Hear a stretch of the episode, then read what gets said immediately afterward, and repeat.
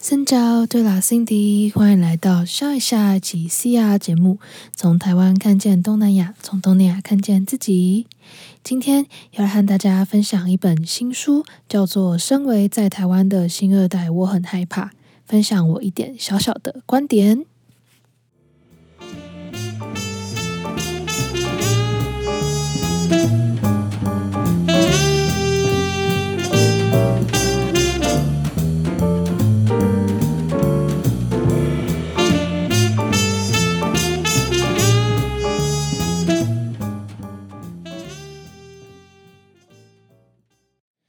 今天这一集节目啊，真的非常的特别，想要和大家分享一本我看到的新书。它同时也是我一位新二代朋友，叫做刘玉轩写的著作，还蛮佩服他能够用自己的观点，还有结合社会的一些研究的评论，去书写关于新二代他自己的生命故事跟经历，再带到一些社会议题。这一集其实蛮想邀请玉轩来上我们的频道分享他写的这本新书，但是非常非常的可惜，因为他前期宣传新书行程非常的忙碌，然后到最近可能要准备回去美国读书，所以没有办法来上我们的频道。我刚好也想要邀请我的。粉丝他有收到我寄给他的这本新书，因为在酋长活动的时候，但他因为生性害羞，所以不太敢现身说法，所以最后还是由我一个人来分享关于我看到书中的一些内容，想跟大家分享。但其实每一个篇章，我觉得都蛮精彩的，而且或多或少有勾勒出。呃，新二代在台湾社会的一些样子，跟一些心理对话的一个过程。所以呢，呃，我这边就讲几个我看到觉得蛮心有戚戚焉的一些篇章来和大家分享好了。像是啊，他在。这篇是讲关于新二代为什么不敢让人知道从偏见开始这一篇。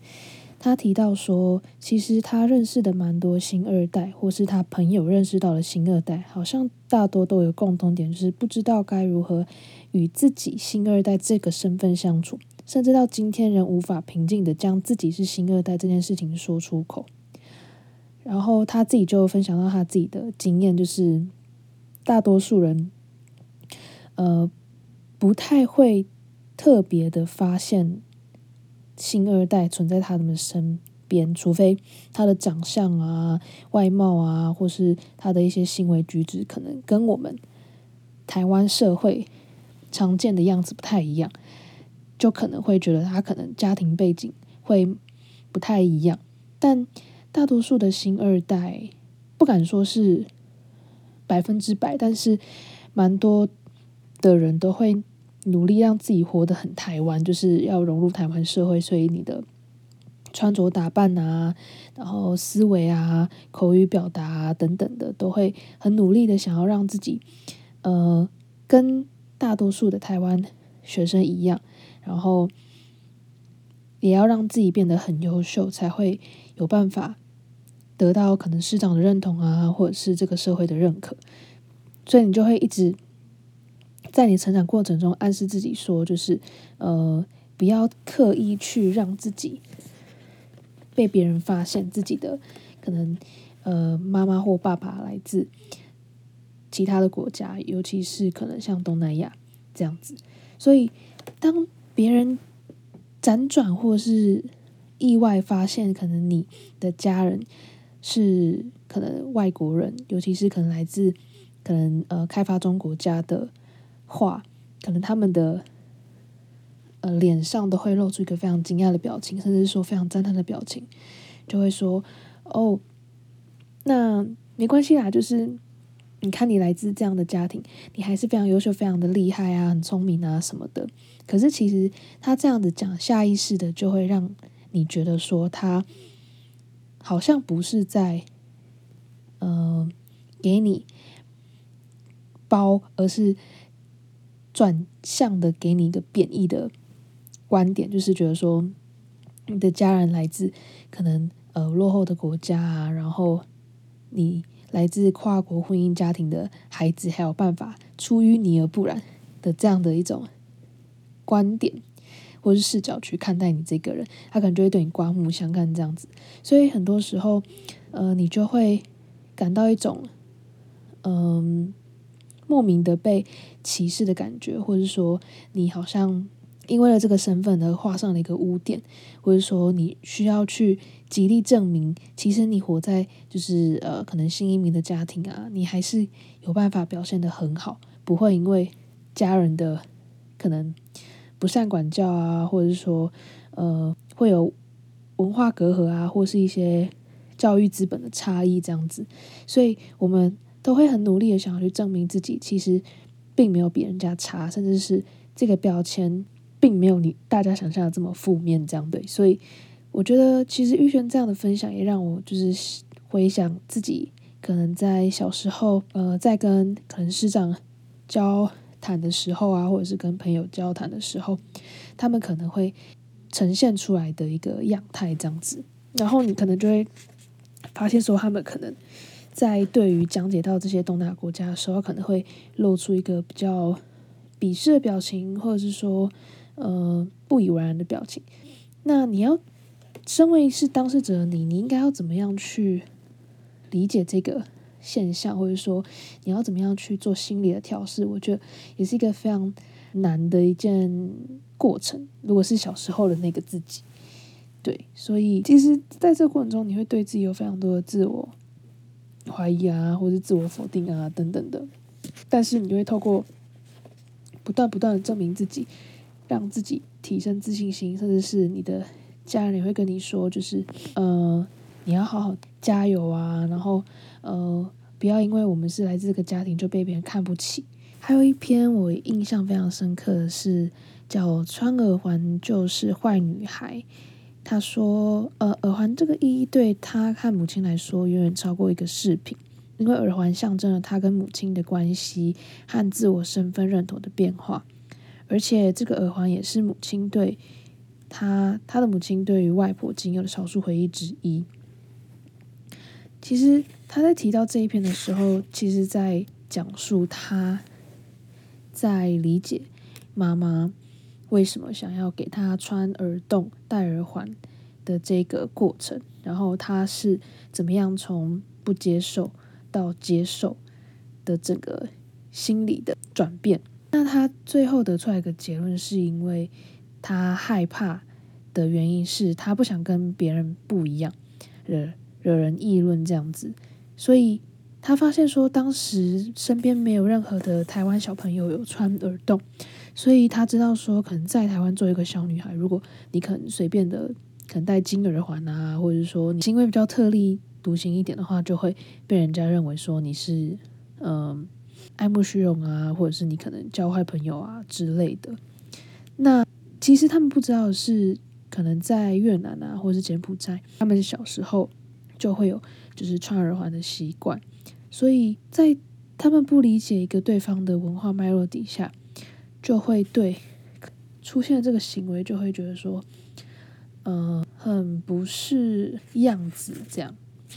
那其实小时候我啊也有穿过耳洞，而且是非常非常小时候。然后我记得一年级的时候，我就戴了金，就是那种小小垂挂式那种耳环。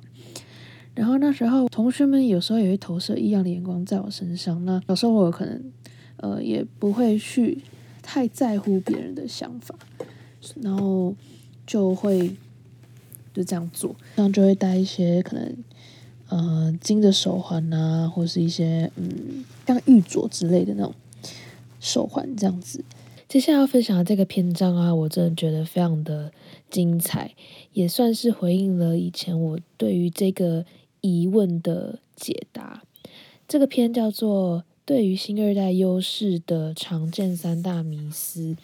大部分。的人会认为说，新二代混到血，所以比较聪明吗？还是说，新二代天生就有双语和双文化的优势，然后在是台湾不可多得的东南亚人才。玉轩他的答案是不应该是这么的二元，是或不是？然后问他自己说：“诶，其实作为他在台湾出生长大的一个新住民第二代，他的优势是他妈妈带给他的，还是说？”是社会一般认为说什么才是新二代真正的优势？那这边他就列举出来三个点，我觉得都很值得分享。像是第一个是我们是聪明的混血儿呢，还是其实我们有强大的学习力？他觉得说新二代到底是因为怎么样的一个关系，让大家觉得说我们好像普遍的表现是很两两极，比如说很不好，或者是很好。像他这边有提到说。呃，他觉得啊，他身上流什么血跟聪明才智一点关系都没有，大部分还是后天的影响。他有提到说，其实他不是因为呃自己特别聪明，也不是因为他自己呃特别的笨，而是因为他后天需要让自己学习那么强，是因为他要生存。他说他从小啊学什么速度都非常，学什么速度都非常的快，就是看到什么就要学什么，就是反应力要非常的高。那他这边就有提到说，因为他如果不这么做的话，其实，呃，他的妈妈甚至是他的爸爸，要处理一些比较复杂的资讯啊，或是处理一些比较困难的事情啊，是没有办法游刃有余的。所以，像是可能上网订高铁票啊，看保险表单啊，甚至是讲解一些，嗯呃，医学报告的检查，或是一些呃通知单啊，他可能都没有办法去。应付，所以呢，如果他不用最快的速度去融会贯通这些知识，家里就没有其他人可以知道这些，甚至去处理这些问题。所以呢，他就会说，可能家人就常常跟他说：“哦，我和你爸爸就靠你了。”这样子，所以这就养成了玉轩他在一个情境下必须要非常的努力，或是说非常的去胜任这些，嗯。不被别人看不起，他的家人可能没有办法做到他这些应该要。接下来第二点呢，是谈到关于双语优势，还是其实是对语言的好奇心。有些人可能会觉得说，哎，新二代就是有自带双语的优势啊，长大之后就可以就是前进到东南亚，成为优秀的人才，然后为台湾谋福利。可是玉轩的观点是说，其实新二代并没有绝对的双语优势。因为你在台湾呐，单靠母亲一个人提供母语环境其实非常困难，而且学习妈妈的母语，可能在台湾社会或者是台湾这边的家庭是不被鼓励的。所以很多新二代啊，其实像他一样，都只会说国语或台语，对自己妈妈的母语是一知半解。我其实蛮蛮认同他的这个观点的。然后再是，呃，除非你是。会讲妈妈的语言，是因为你可能呃家里是在做可能东南亚相关的生意啊，或者是你时常有机会每年回去可能国外，就是妈妈的呃家乡外婆家，可能待至少就是一个月两个月以上，那你语言会讲得好，那就另当别论嘛。但是其实大多数的台湾年轻人啊，又有多少是可以正常用台语表达自己的？我想，如果你没有。创造这个环境的话，其实是非常困难的嘛。那就更不用说学习东南亚语这件事情。对，所以呃，我们没有耳濡目染的情况下，其实要把就是呃东南亚语学起来，还是有一定的困难度存在。所以他说，他现在回想起来啊，他其实接触的语言有非常多嘛，可能有英文、西班牙文、广东话、法语啊等等的。但是他觉得他学的比较好就是英文，那他妈妈的第一母语就是可能是带一点广东话或是一点法文，但他觉得说他对语言学习啊有极大的兴趣跟好奇心来自于妈妈，因为他自己妈妈因为就是成长环境的关系，必须要就是学会多种语言才有办法在呃社会上立足啊或者是生存这样子，所以呢。他发现说，其实他是受到他妈妈的影响，因为如果你先天上的条件跟资源比不上别人，那你就看你有没有勇气跟有没有那个决心去多苦练去学个语言。那你一旦就是把这个语言练到一定的程度的话，可能会为你带来更多的机会。所以，因为他从妈妈身上找到了这个经验，所以呢，他也就是转向去学习说，诶，为什么新二代想要去多学一个语言？应该是说他能掌握到更多的机会，然后了解可能在这个文化脉络下，或者在这个语境之下，这个文化有趣的生活方式，或是他有趣的一个思维逻辑这样子。所以呢，你对语言学习啊，其实是要有极大的好奇心，才有办法可能在这个语言上面有办法精通这样子。在第三点是提到说，对于双文化的优势，新二代是非常具备的吗？他认为说，他觉得是对待不同的人的仁慈跟温暖，因为他说就是他妈妈其实在生存柬埔寨生存的这个环境啊，其实处处都需要有提防别人啊，或是要贪小便宜的心态，所以呢。在这样的环境长大之下，他必须要有这样子的生存技巧。他很受不了他妈妈总是疑神疑鬼啊！如果他把刚买到的东西或是安全帽放在摩托身上，就会被偷，会害怕。那甚至在一些可能连锁商店呢，他就试图去杀价，有时候会让玉璇感到很不好意思。那他都对自己非常的吝啬，他妈妈对自己非常吝啬，可是对别人就是大方的很多。就是他从一些小细节去观察嘛，比如说可能他妈妈在市场去买一些食物的时候，或是到东南亚超市去买一些可能零嘴的时候啊，都会多买一些。那是说，因为他要给可能在他工作的地方，可能是呃比较年轻的一些义工们，甚至是一些呃劳工阶级的人这样子，那呃就是呃体谅他，或是看到他这样子的情境，会想要多帮助他一点这样子。所以呢，也是因为就是他这样的历程啊，也让就是玉轩有办法，就是用不用包容的心，或是用善待的心去看待跟自己不同一样的人，而且是温暖的相待。还有提到说，各在高中的他是要住校嘛，所以他常常就是要搭火车往返两地。那有一次，他就是在那个呃火车上面的月台看到，就是有一些台湾的人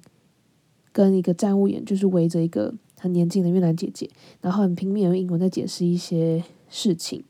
然后就看到就是那个呃，可能这个越南的年轻姐姐她不知道怎么样去跟这些站务员们去做沟通，然后就非常的楚楚可怜嘛。那玉璇看到她就是协助她，呃，度过这个尴尬的处境，就是他示意向他就是跟着他走。然后尝试着去跟他聊天，然后让他化解尴尬跟不舒服的感觉，然后才发现说，哎，其实他如果冷静下来的话，就算他不会英文，他也可以用他可能还可以就是沟通的中文去想办法去澄清这样子。所以他觉得说啊，其实，嗯，当当他还太小，不能成为他妈妈的依靠的时候，其实。简单的用一些国语或者台语，甚至是比手画脚跟他解释说，其实这个台湾对他来说非常陌生嘛。但其实街头上还说非常多友善的年轻人，或是善良的台湾人这样子。所以是因为他 开始读书识字之后，他也是承接了用他妈妈用这样简单语言解释这个工作这样子。虽然说因为他妈妈的缘故，他可以成为一个用仁慈看待，而不是一味用评价偏见去了解他不熟悉的人事物。